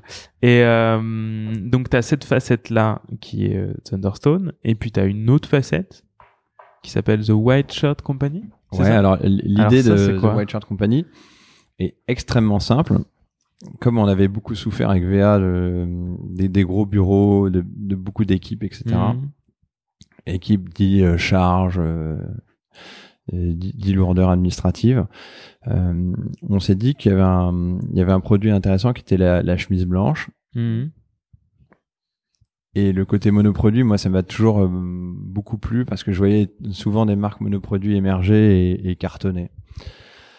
Et je pouvais pas le faire parce qu'on était déjà une marque globale. Donc là, je me suis dit, OK, on va faire une marque monoproduit. La chemise blanche, et euh, personne ne propose que ça. Donc on a décidé de l'appeler The White Shirt Company, de faire 10 modèles de chemise blanche.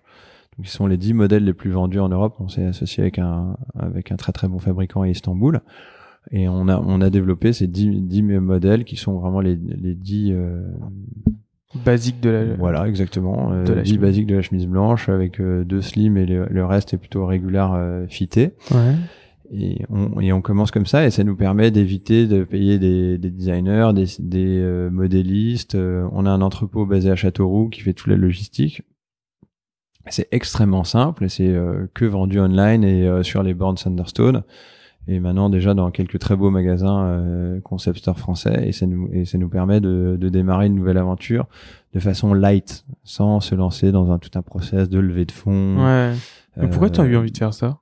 Parce que là, avec Thunderstone, t'as quand même un, Parce que je pense que un bon boulot. bah, Thunderstone au tout début, bah, c'était qu'un document Power- PowerPoint et euh, donc je pense que ça m'a rassuré de, de faire du textile parce que c'est ce que je savais faire, euh, que je me suis associé avec mon père et mon frère et que et que voilà et que j'aime bien faire des affaires avec eux.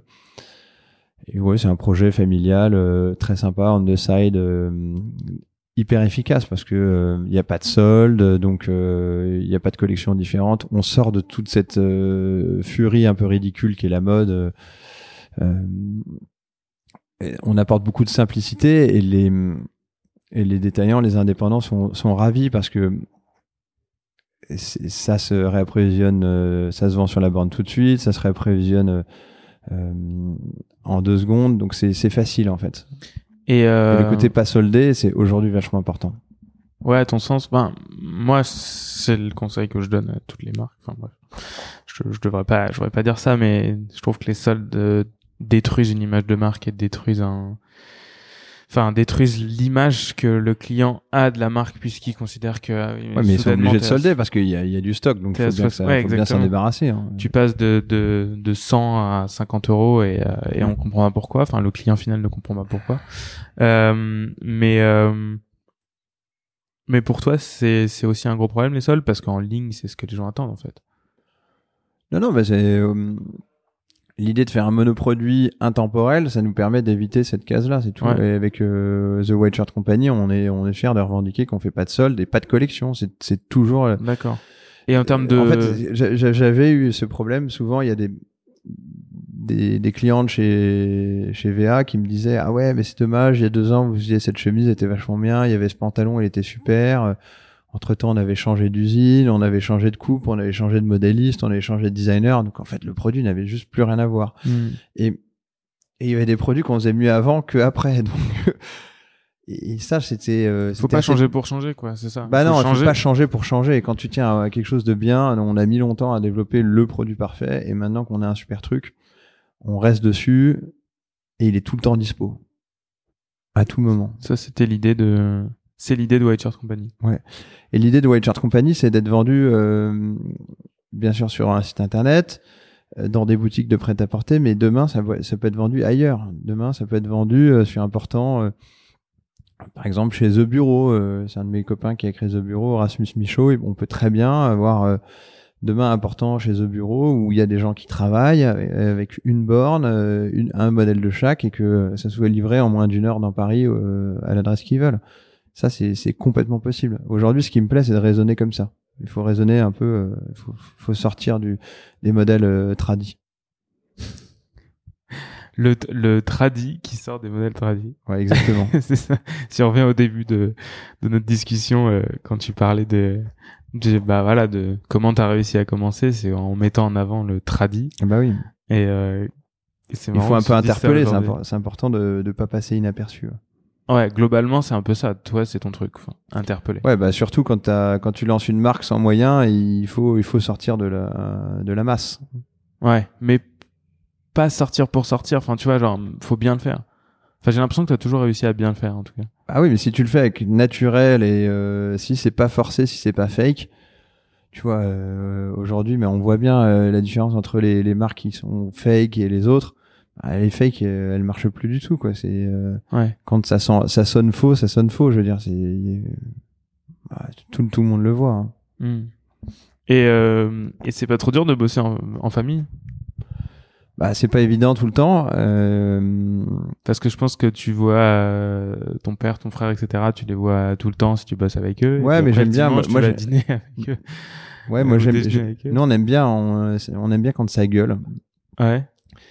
Euh, comme ça, chacun donne ses opinions et bon après quand ça gueule trop fort, généralement, euh, bah, le lendemain matin ça, ça va mieux, mais bon, c'est aussi quelque chose. euh, ce qui est plus dur aussi, je dirais aujourd'hui, c'est la différence d'âge. euh, donc il faut vachement s'adapter. euh, on va dire que quand j'ai commencé, j'avais 21 ans. euh, J'étais vachement euh, vachement aidé par euh, par mon père dans les affaires et parce qu'il m'a Mhm. beaucoup conseillé et maintenant c'est plutôt à moi de renvoyer l'ascenseur ou où j'ai plus d'expérience et lui il est peut-être moins rapide qu'avant etc donc il faut euh, il y a une espèce de passage de témoin qui se fait ouais.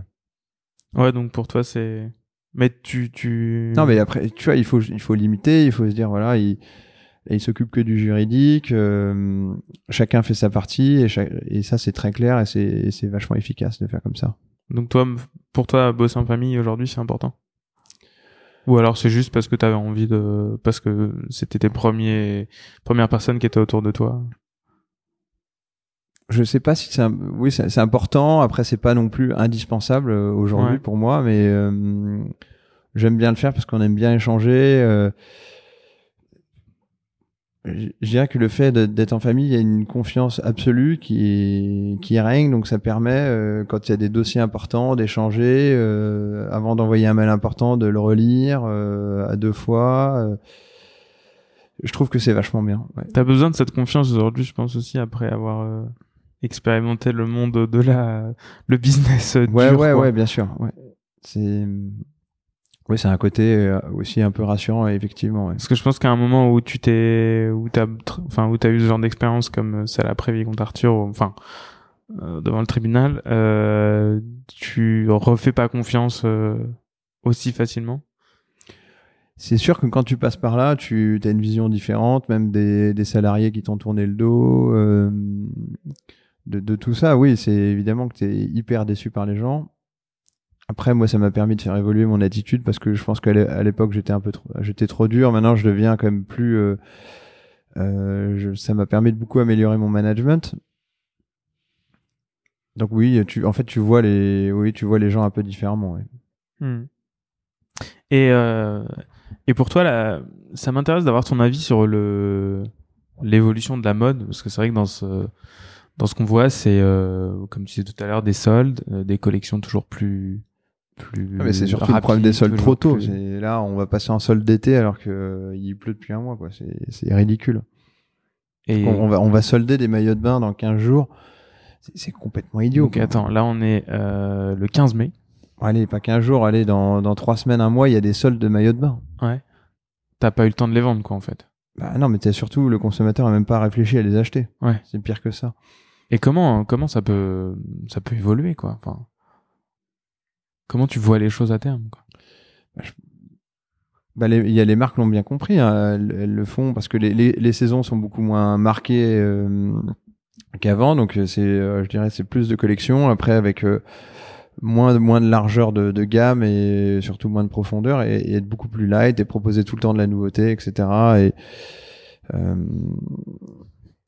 le côté moins traditionnel été, solde, hiver, solde, etc. Voilà. D'avoir des choses toutes les, enfin, comme comme Zara, quoi, toutes les semaines. ouais. Mais Parce que tout le monde peut pas être, tout le monde n'est pas capable de le faire. Non, non, tout le monde. J'ai l'impression qu'il y a une division entre justement ces grosses marques euh, qui sont capables de faire ça et des toutes petites marques qui disent bah voilà comme The White Shirt Company euh, bah écoute moi j'ai euh, j'ai des essentiels Ouais, c'est ça. Il faut, que tu faut euh. que t'offres ce que tu peux offrir. Il faut pas te lancer dans un truc que tu peux pas faire. Il faut. euh, mais voilà, aujourd'hui de faire de la production de masse pour solder, c'est complètement euh, complètement passé et on, surtout on n'en veut plus parce que l'industrie textile est hyper polluante, euh, on veut plus entendre parler de ça quoi. Ouais. Et bien sûr le recycler comme Marcy qui fait ses parcs à M Experience qui sont 100% recyclés, etc. Il faut avoir une approche produit qui est beaucoup plus, euh, on va dire philosophique que que cash machine. Ouais. Ok. Ouais, c'est intéressant. C'est mon avis. Hein. non, mais il est bon. Bah, il, est, il, est, il est intéressant et, je le prends. Et je pense qu'il y a, il y a pas mal de gens qui le partagent. En tout cas, je le partage aussi. Mais... Non, mais là, c'est intéressant de voir les, les, les, grosses baisses de, de Zara en ce moment et d'H&M, de voir qu'ils sont obligés de refaire même leur concept de magasin, etc. Et on, on, moi, je suis content qu'on sorte de, de ce truc fast fashion. Ouais. Tu penses que euh, ça arrive, on arrivera à l'épuiser? Ouais, j'espère bien. Ouais. Ça serait bien que. Tu vois, tu parlais de Guillaume Cadeau tout à l'heure. Il fait des super trucs. Euh, que chacun se concentre sur ce qu'il sait bien faire avec euh, des pièces pointues où le consommateur peut aller picorer à droite à gauche. Et c'est ça qui est intéressant et pas euh, pas faire de la boulimie de, de Zara euh, des trucs que tu jettes au bout de six mois c'est complètement con hein. et toi c'est ces marques là que tu veux tu veux approcher et mettre en avant je pense? Moi, c'est toutes les marques. Hein, toutes, les, marques, qui font. Euh, mais Zara, t'aurais pas. Non, parce que Zara, ils font que du retail et, euh, et que c'est pas notre modèle. Nous, on est plutôt euh, donc les marques haut de gamme, euh, euh, comme je le citais tout à l'heure. voilà, y a, tu vois, Rafleur est au bureau la semaine dernière. On, on, voit quelques gros acteurs du prêt-à-porter haut de gamme. c'est ça qui nous intéresse. Ouais. Et les plus petites marques, là, je vois derrière ta Caval qui est en train de nous rejoindre. Euh, je, je, les ai pas en tête toutes, mais. Ouais, ouais, mais. Euh, donc on commencer par les grosses et puis in fine avoir. Là, là, je vois Commune de Paris, il y a Fusal qui nous a rejoint, National ah, Standard euh, qui est une super marque, qui était la première marque à nous rejoindre, à nous faire confiance. Ah génial. Euh, Pyrenex, Havaianas aussi qui est arrivé, euh, Diega qui arrive, Aket, Rivieras aussi tu me disais tout à l'heure. Rivieras c'est des super chaussures. Ouais. Chaussures d'été. Summer shoes, les leather. C'est vrai que c'est, c'est euh, j'en ai c'est le top. Hein. Ouais. Bon bah top. bah euh, magnifique. Franchement, merci beaucoup Arthur. C'est merci pour ton euh, interview. J'espère que j'étais pas trop long. Non non pas du tout. C'est parfait. moi j'ai envie de te poser une question. C'est si tu devais écouter un podcast la prochaine fois que tu iras dans la Nièvre, c'est ça? Ouais, que j'irai dans la Nièvre. Dans la Nièvre. En Tesla, euh, pilotage automatique. En Tesla autopiloté. Et que euh, tu seras confortablement installé dans ton fauteuil et que tu t'écouteras un podcast. Qui, qui aimerais-tu entendre? Ah, chez toi? Ouais, chez moi, de français et de, et de, enfin, de francophones et de vivants, bien sûr. Bah non, mais t'as des mecs super, là. Je te disais, le National Standard, euh, mes copains de chez National Standard, ils sont vachement bien. Il faut le... Ouais. Ouais. Arnaud, par exemple. C'est bien, frère. Et t'as euh, Alexandre, le patron de Fusalp aussi, qui est un type brillant. Euh, après, euh, maintenant, euh, j'en connais plein. T'as David Alexandre, euh, que j'aime beaucoup chez Maison Montagu, qui est très intéressant, qui, est une bonne, qui sort de l'IFM. Donc lui, il a une double vision. une vision école et une vision marque. Parce qu'il a eu sa marque, maintenant il travaille pour Montagu. Donc, ouais. Non, mais des gens qui ont un parcours... C'est pas celui qui avait fait Almaré Si, si, c'est ça des, gens qui ont, qui ont pas un parcours euh, lisse, mais qui ont fait plusieurs choses, c'est toujours plus intéressant. Et quand il y a le côté international, c'est bien parce que les voyages, c'est là où tu apprends le plus. Ouais, tu trouves que toi, c'est là, là où tu. Et en fait, il y a, c'est un côté sympa parce que, tu vois, j'étais à Dubaï chez euh, chez Chaloub il y a un mois. Ouais. Et, et ça me permet ensuite de mettre mes copains de chez Chaloub en contact avec des marques.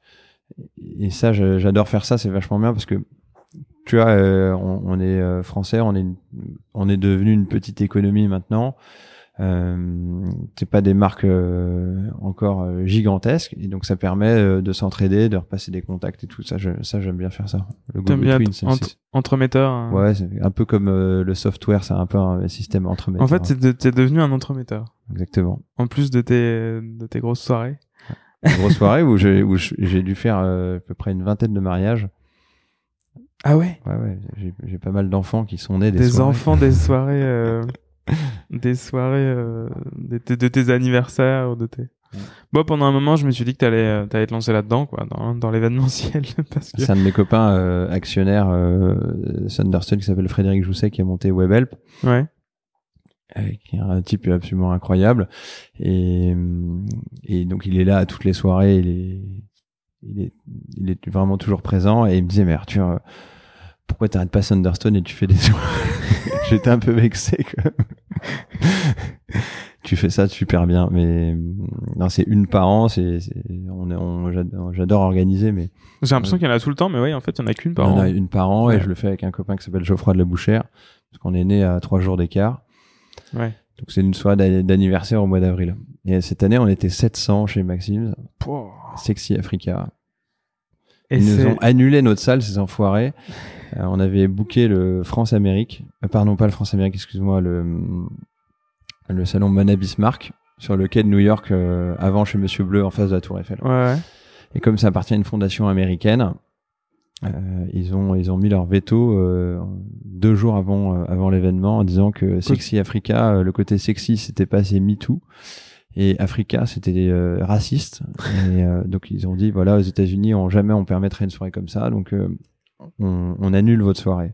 Et on s'est retrouvé dehors avec 700 personnes et on a été on a eu très très peur. Et au dernier moment euh, on a un copain euh, euh, qui était chez Maxims et qui m'a dit si vous voulez ça serait dispo. Il y a une, vient d'avoir une annulation et on a dix minutes après on a booké Maxims ils nous ont un peu sauvé la vie le coup ça, aurait, ça aurait fait Fire Festival 2 sinon ouais c'est vrai sur son vous auriez fini sur les quais ça à, côté à côté du salon ça aurait pas été génial bon bah top merci beaucoup Arthur encore une fois. Merci Arnaud. Je suis désolé, je t'ai pas posé beaucoup de questions à toi. Ah mais t'inquiète, on était vraiment là pour euh, pour parler de toi.